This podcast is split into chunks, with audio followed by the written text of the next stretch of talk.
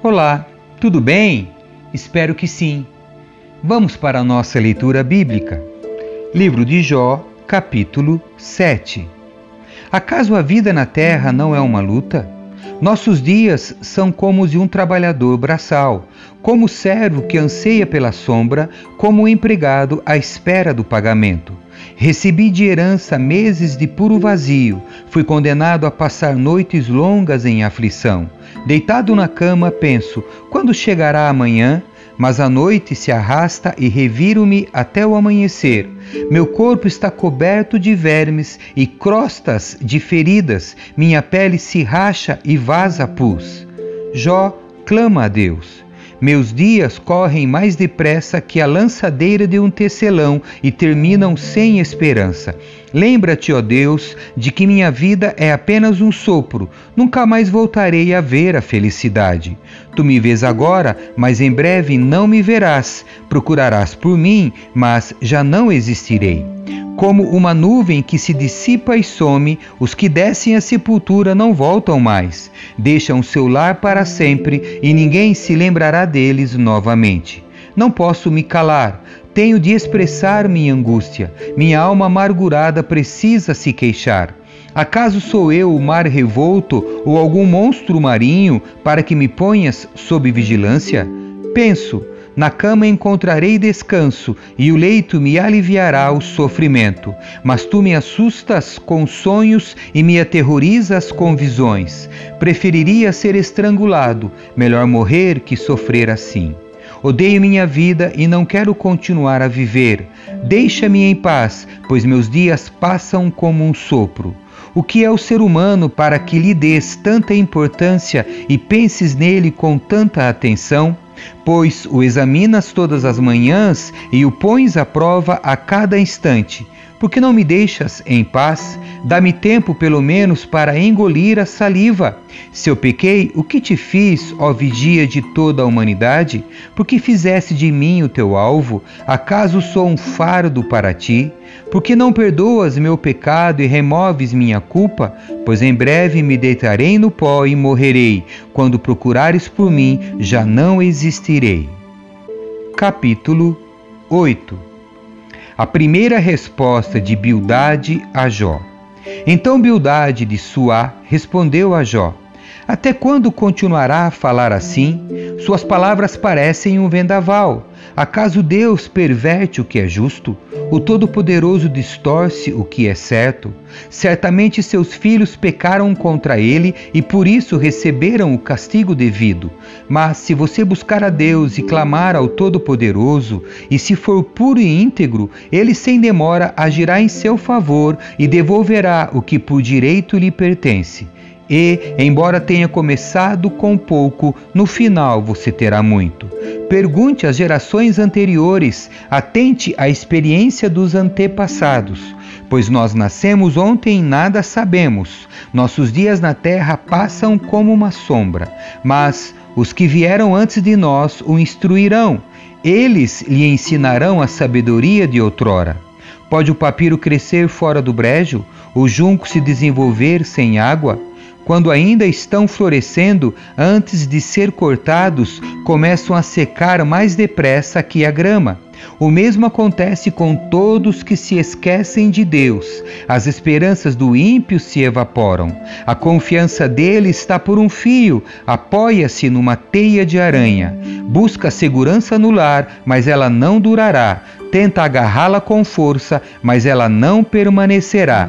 O ímpio é como a planta verdejante que cresce ao sol. Seus ramos se espalham pelo jardim, suas raízes se aprofundam por entre um montão de pedras e num leito de rochas se firmam.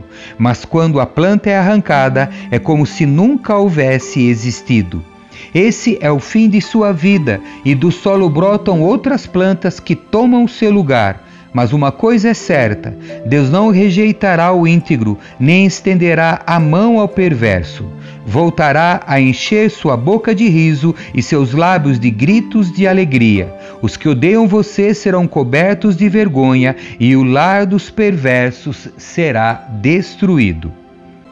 Capítulo 9 O terceiro discurso de Jó, resposta à Bildade. Então Jó falou novamente: Sim, eu sei que tudo isso é verdade de modo geral, mas como alguém pode ser inocente aos olhos de Deus? Se uma pessoa quisesse levar Deus ao tribunal, acaso poderia lhe responder uma vez em mil? Pois Deus é muito sábio e poderoso. Quem alguma vez o enfrentou e saiu vencedor? Ele move montanhas sem dar aviso, e em sua ira as põe abaixo. Sacode a terra de seu lugar e faz tremer seus alicerces. Se ele ordena, o sol não nasce e as estrelas não brilham. Ele sozinho estendeu os céus e marcha sobre as ondas do mar. Criou todas as estrelas, a Ursa e o Órion, as Pleiades e as constelações do sul.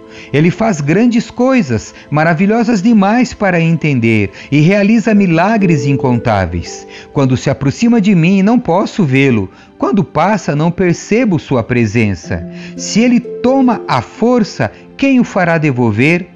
Quem ousa perguntar o que está fazendo? E Deus não refreia sua ira, até os monstros marinhos são esmagados sob os seus pés. Quem sou eu então para tentar responder a Deus ou mesmo argumentar com Ele?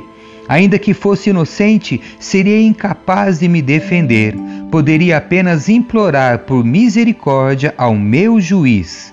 E, mesmo que eu chamasse e ele me respondesse, não acredito que me daria atenção, pois ele me ataca com uma tempestade e sem motivo me fere repetidas vezes. Não permite que eu recupere o fôlego, mas enche minha vida de amargura. Se é uma questão de força, ele é o forte. Se é uma questão de justiça, quem ousa levá-lo ao tribunal? Embora eu seja inocente, minha própria boca me declararia culpado. Embora eu seja íntegro, ele provaria que sou perverso. Sou íntegro, mas isso não faz diferença para mim. Desprezo minha vida. Íntegro ou perverso é tudo a mesma coisa. Por isso digo: ele destrói tanto íntegro como perverso. Quando uma praga vem repentinamente, ele ri da morte dos inocentes. A terra está nas mãos dos perversos e ele cega os olhos dos juízes. Se não é Deus quem faz isso, então quem é? Minha vida corre mais depressa que um atleta, foge sem jamais ver a alegria. Desaparece como um barco veloz de papiro, como a águia que se lança sobre a presa. Se eu decidisse esquecer minhas queixas, deixar de lado a tristeza e exibir um rosto alegre, ainda assim temeria todos os meus sofrimentos, pois sei, ó Deus, que não me considerarás inocente. Não importa o que aconteça, serei considerado culpado. Então, de que adianta continuar lutando? Mesmo que eu me lave com sabão e limpe as mãos com soda, tu me lançarás num poço de lodo, até minhas roupas terão nojo de mim. Deus não é ser humano como eu, não posso discutir com ele nem levá-lo ao tribunal. Se ao menos houvesse um mediador entre nós, alguém que nos aproximasse um do outro, ele afastaria de mim o castigo de Deus e eu já não viveria aterrorizado. Então falaria com ele sem medo, mas sozinho não consigo fazê-lo. Amém. Que Deus abençoe você. Tchau.